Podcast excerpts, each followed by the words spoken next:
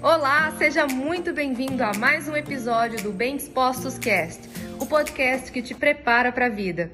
O teste perfil comportamental é baseado no acrônimo DISC, que se refere aos quatro fatores que todos nós temos um pouco de cada, mas existem predominâncias, tá? O D é de dominante, o I é de influente, o S é porque o acrônimo é em inglês, é de estável e o C é de conforme, tá? E aí, a pessoa que tem o perfil de conformidade mais alta, os conformes, predominantemente conformes, tendem a ser mais perfeccionistas.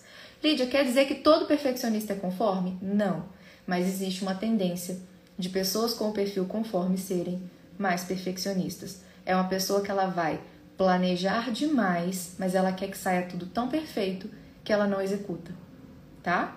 Que ela não executa. E aí você vai encontrar grandes líderes com todos os perfis. Qual é a diferença? Aquele do perfil conforme que se tornou um grande líder, ele tem algo que talvez esteja faltando em você.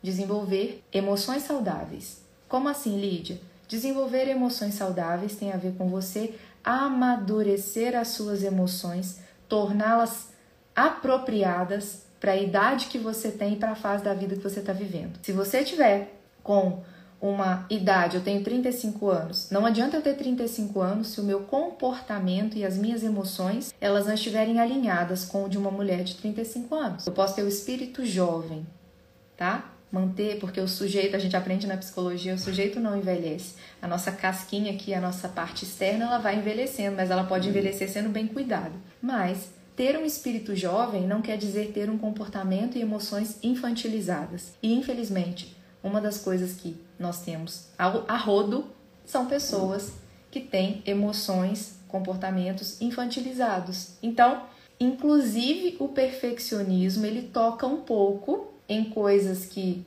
aconteceram na vida dessa pessoa e que levaram ela a desenvolver esse, esse perfeccionismo, essa necessidade de fazer as coisas sempre muito certas, o medo da reprovação do outro, o medo da crítica.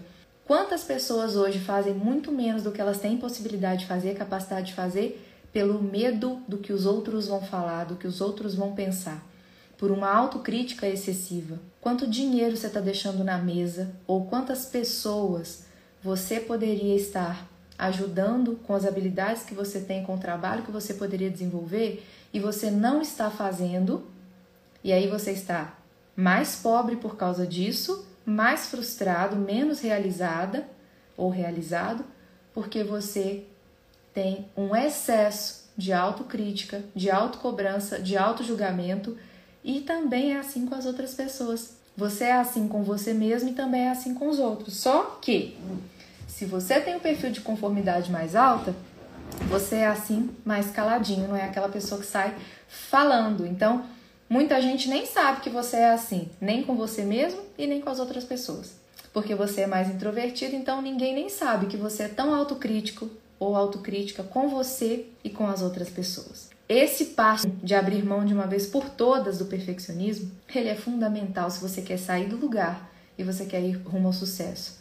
E aí você pode estar se perguntando, mas Lídia, e se eu sou conforme, eu vou conseguir fazer isso? Sim, se você quiser, você vai. Ah, mas é difícil, não estou conseguindo. Aí, meu amigo, minha amiga, não tem outra alternativa a não ser você buscar ajuda profissional. Se você agora está tão agarrado sozinho que não consegue realmente abrir mão do perfeccionismo, você precisa buscar ajuda profissional, você precisa de psicoterapia, porque é lá que você vai resolver aquilo que emocionalmente Tá tão disfuncional aí dentro de você que precisa sanar. E aí você pode se perguntar: por que foi que até hoje eu não busquei ajuda profissional, hein? E esse foi mais um episódio do Bem Dispostos Cast. Aguarde o nosso próximo encontro e lembre-se sempre: cresce mais quem cresce junto.